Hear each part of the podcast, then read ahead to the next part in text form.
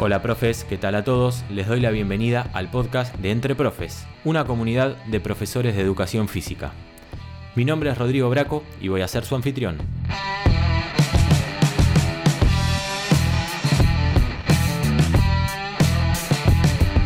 Le doy la bienvenida al episodio número 20 de nuestro podcast y como hacemos siempre, queremos invitarte a que nos visites en nuestro sitio web www.entreprofesweb.com donde vamos subiendo semanalmente material nuevo, donde vamos subiendo semana a semana nuevas capacitaciones para que puedas mejorar tu desarrollo profesional en el ámbito de la educación física, en el ámbito del entrenamiento y en el ámbito de la preparación física. También te queremos invitar a que nos visites en nuestras redes sociales, en Facebook, en Instagram y en YouTube. En todas nos vas a poder encontrar como entre profes. Y si sentís que este episodio que ayuda, que te puede servir para poder mejorar la profesión y querés compartirlo con otros colegas, te agradeceríamos que lo hagas, así nosotros podemos seguir creciendo y llegando a más profes con este mensaje. ¿Qué es lo que tratamos de hacer? Mejorar la educación física, mejorar el entrenamiento desde la aplicación práctica y desde el balance teórico práctico.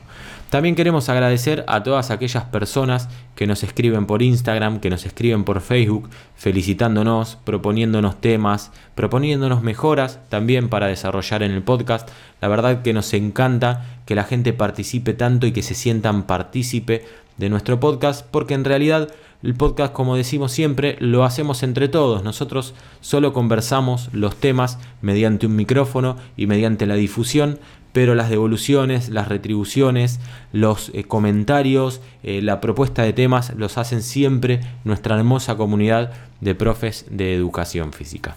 En el episodio de hoy vamos a hablar sobre la introducción a la metodología o al programa de desarrollo del deportista a largo plazo, LTAD de sus siglas en inglés, Long Term Athletic Development, que es un programa propuesto e incorporado por el doctor Itzvan Balli del Instituto Nacional de Coaching de Canadá durante los años 90 y que hoy por hoy este programa ha cobrado una gran potencia, un gran interés, convirtiéndose en uno de los principales modelos para poder guiar a los entrenadores y también a los dirigentes en el desarrollo de las competencias técnicas, tácticas y físicas para poder ir preparando mejor poco a poco a los niños que atraviesan la educación física en los colegios, pero así también a aquellos que se incorporan a la formación del deporte, de los distintos tipos de deportes. Lo que tiene de bueno este programa, que no se especializa solo en un deporte, sino que es un programa, un lineamiento general para poder aplicarlo a la realidad y al contexto de cada uno como ellos sostienen que el modelo no es una guía prescriptiva rígida, sino que se tiene que ver como un conjunto de lineamientos que van a enfatizar en todo momento la importancia de llegar a un enfoque centrado en el niño, en el deportista, en el jugador, y que nosotros vamos a empezar a trabajar poco a poco, que lo vamos a ir describiendo en este episodio.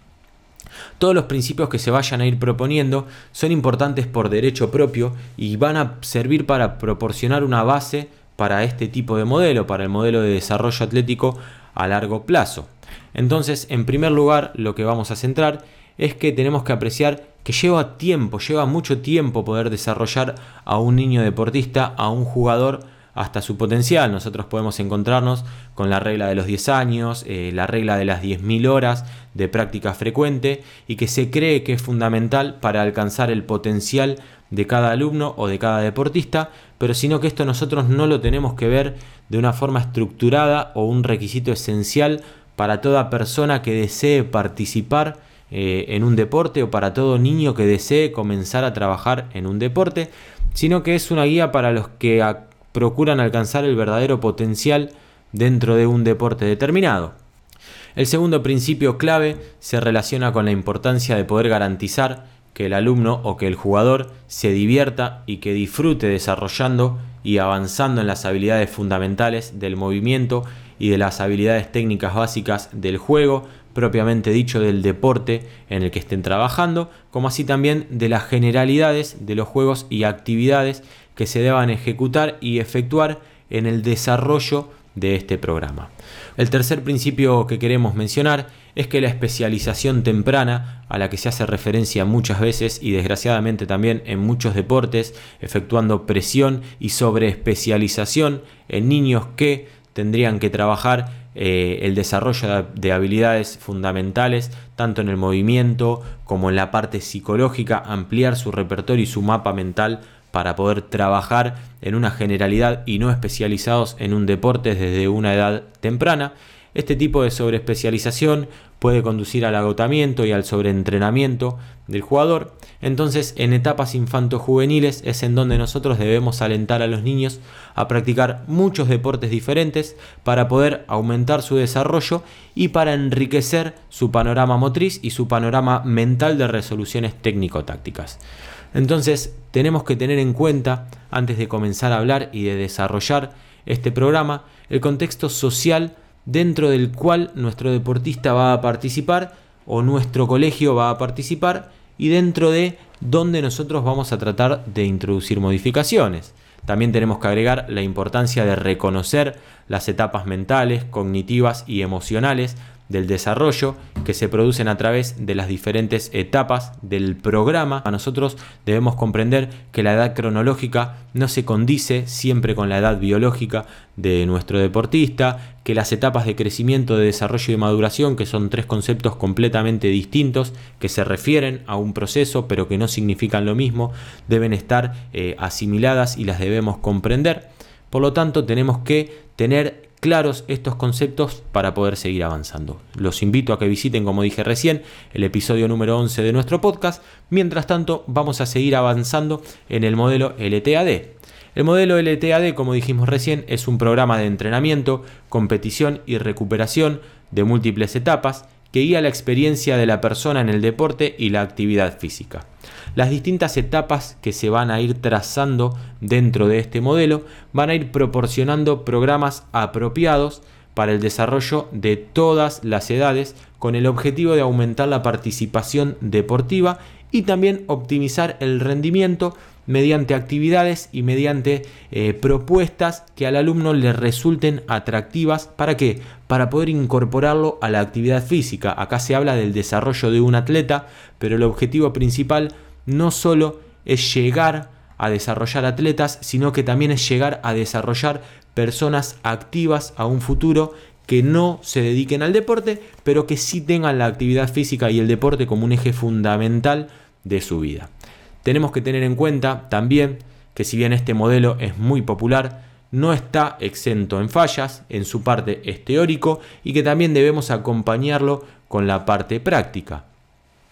Todos los modelos de desarrollo de atletas a largo plazo están basados en una construcción teórica y que poco a poco se debe ir demostrando qué tanto funcionan, porque en determinados contextos puede ser muy correcto y muy aplicable, pero en otros determinados contextos no pueden ser aplicados en su totalidad. Por lo tanto, es ahí donde entra la posibilidad y la flexibilidad del profesor que lo desarrolle para poder llevarlo a cabo e ir adaptándolo al contexto.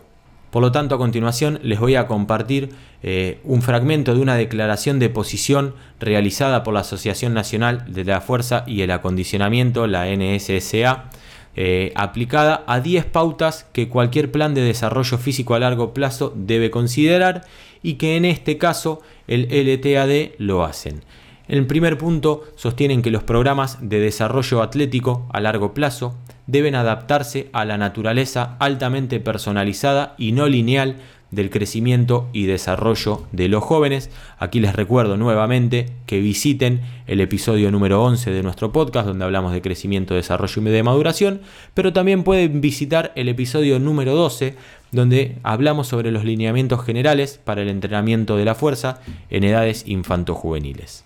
En el ítem número 2 sostienen que los jóvenes de todas las edades, habilidades y aspiraciones deben sentirse atraídos por programas de desarrollo atlético a largo plazo que promuevan tanto la preparación física como el bienestar psicosocial. Por lo tanto, los programas de desarrollo atlético a largo plazo no deben ser exclusivos solo para futuros atletas, sino que deben ser inclusivos para todos los niños de edades infantojuveniles que puedan y quieran participar para poder llegar a ser adultos activos y adultos saludables mediante la actividad física. En el punto número 3 sostienen que todos los jóvenes deben ser alentados a mejorar su estado físico desde la primera infancia con un enfoque principal en el desarrollo de la habilidad motora y la fuerza muscular. En el punto número 4 sostienen que los programas de desarrollo atlético a largo plazo deben fomentar un enfoque temprano de muestreo para los jóvenes que promueva y mejore una amplia gama de habilidades motoras.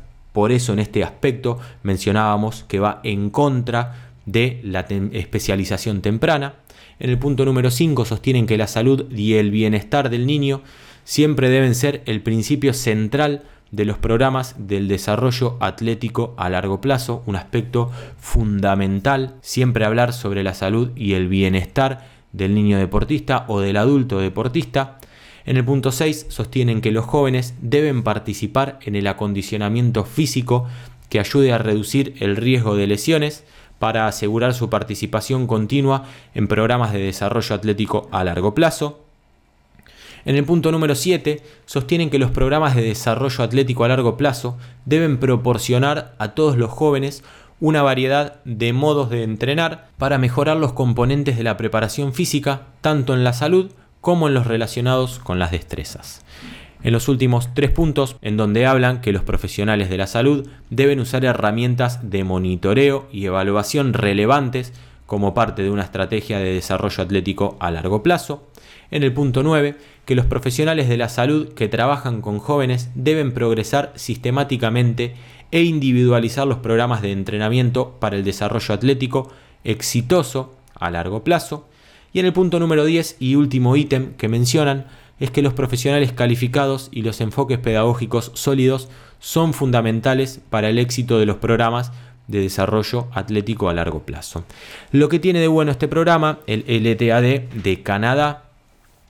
es que cumple con todos estos requisitos. Entonces nosotros podemos trabajar sobre este tipo de programas buscando las adaptaciones correctas que podemos eh, realizar y en las distintas etapas con las que podemos trabajar. Ellos lo dividen en distintas edades, donde la primera etapa dividiendo entre sexo femenino y sexo masculino acorde a los estadios madurativos de cada deportista. La primera etapa son los fundamentos, la segunda etapa es aprender a entrenar, la tercera etapa es entrenar para entrenar, la cuarta etapa es entrenar para competir, la quinta etapa la mencionan como entrenar para ganar. Y la etapa 6 habla sobre el retiro deportivo, una vez que el atleta deja de especializarse en el deporte, posterior al alto rendimiento o no, o un atleta que ha dejado de entrenar, cómo debe ser el trabajo de este tipo de deportistas. Por lo pronto, hasta acá vamos a llegar con este episodio y ahora les tiramos la pelota a ustedes. Si quieren que hagamos una segunda parte, un segundo episodio sobre este programa del desarrollo atlético a largo plazo, hablando sobre cada una de las seis etapas, sobre los fundamentos, aprender a entrenar, entrenar para entrenar, entrenar para competir, entrenar para ganar y retiro deportivo, los invitamos a que nos visiten y nos escriban por Instagram pidiéndonos que hagamos esta segunda parte. Nosotros la vamos a hacer encantados para todos aquellos que les interese, que nos escriban por Facebook o que nos manden un mensaje a podcast.entreprofesweb.com. Por lo pronto, hasta acá llegamos con este episodio. Esperamos que les haya resultado interesante esta introducción al modelo LTAD, Long Term Athletic Development de la Federación de Canadá. Esperamos que les sea de utilidad, que puedan seguir profundizando sobre este tipo de programas, ya que son muy interesantes. Los invitamos también a que visiten nuestro sitio web www.entreprofesweb.com, nuestra plataforma de cursos academiaprofesionales.com, donde se van a encontrar con muchísimos cursos relacionados a nuestra temática que nos visiten en nuestras redes sociales, Facebook, Instagram y YouTube, en todas nos van a poder encontrar como Entre Profes y que también se suscriban en Spotify, se suscriben y nos reseñen en Apple Podcast, se suscriban en Google Podcast o donde escuchen su podcast favorito. Hasta acá llegamos con este episodio, nos escuchamos en el siguiente, muchas gracias.